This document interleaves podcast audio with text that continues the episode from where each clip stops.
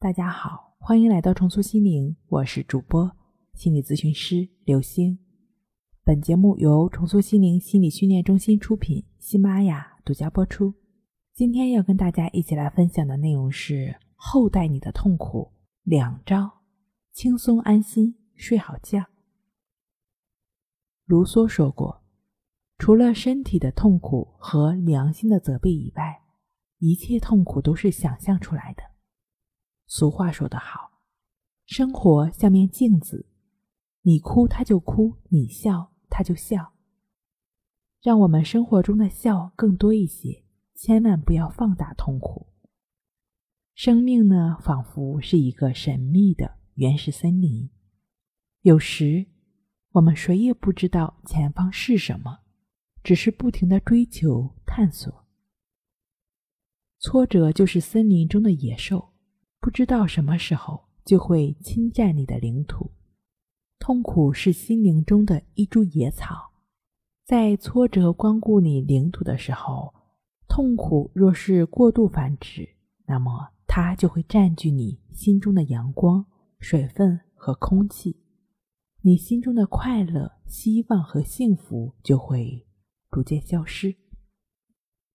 因此，当我们下一次，遭遇挫折的时候，我们应该大声的告诉自己，不要放大痛苦。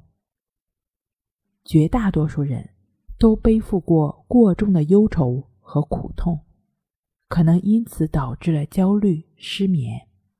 我们呢，常常把自己轻易放到痛苦之中。当你苦恼时，想象自己就只是一粒沙子，自己微不足道。让事情褪去夸大的外衣，还原成本来的样子，很快的就会听到内心的声音，找到应该走的路，也就能免除失眠之苦了。那如何才能不放大痛苦呢？第一，就是说要对它的呈现原本的呈现，让它保持原来的样子。痛苦就像皮球一样。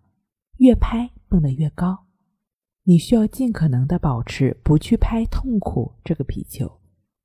你很难受，很痛苦，你翻来覆去的睡不着，心里好像有一万只蚂蚁爬来爬去。这些痛苦我都懂，但是你需要有坚定的信念。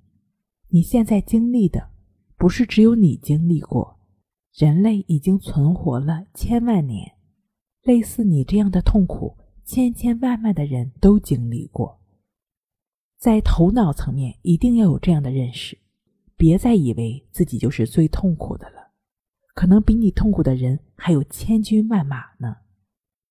第二，关系法，关系法是通过观察呼吸的方式来建立情绪的自我平衡，也是净化内心的作用。盘腿静坐。持续专注呼吸的过程，也就是持续与当下同在的过程。持续与当下，我们的心就会逐渐的安静下来。静坐观息法呢，就是帮助我们逐渐的排除心灵杂染的过程。那我们白天的心境平和了，等到晚上躺下来睡在床上的时候，也就不会那么胡思乱想了。